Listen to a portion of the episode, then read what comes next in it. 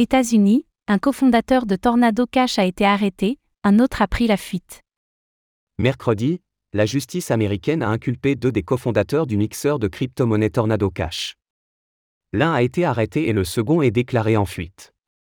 Quels faits leur sont reprochés?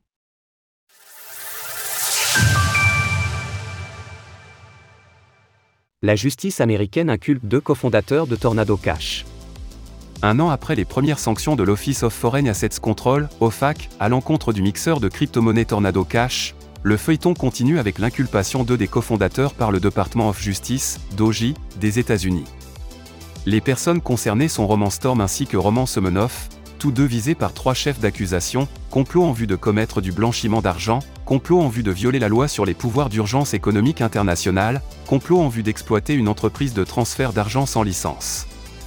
Les deux premières accusations font chacune encourir jusqu'à 20 ans de prison et 5 ans pour la troisième.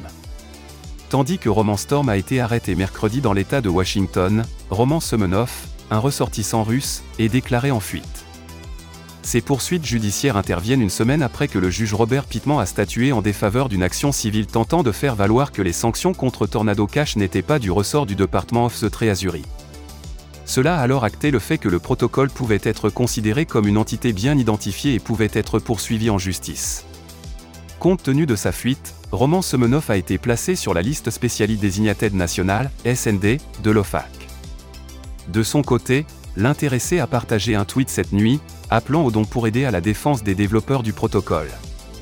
L'utilisation du protocole par le groupe Lazarus pointé du doigt. Ces rebondissements relancent à nouveau le débat sur le droit à la confidentialité que permettent des mixeurs comme Tornado Cash.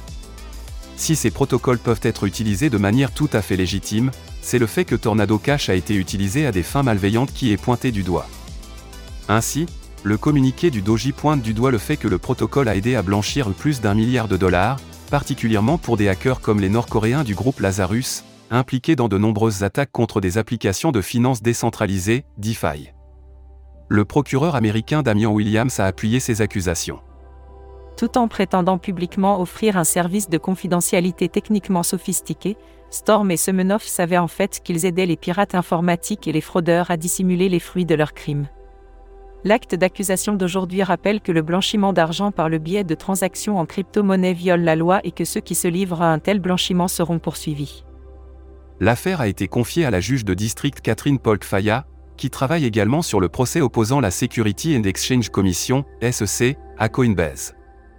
Pour ce qui est d'Alexei Perstev, un autre développeur du protocole qui avait été emprisonné aux Pays-Bas et libéré le 28 avril dernier, celui-ci n'a pas été cité par les accusations du Doji.